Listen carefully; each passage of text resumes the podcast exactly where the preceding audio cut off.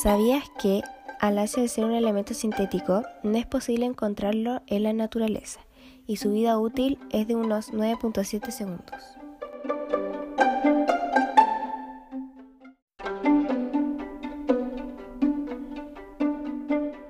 El ácido es un elemento sintético y posee una masa atómica. Se presume que se trata de un metal sólido con una elevada dureza. Es un buen conductor de calor y electricidad. Se desconoce su aspecto, pero se presume que es de un color plateado metálico o gris.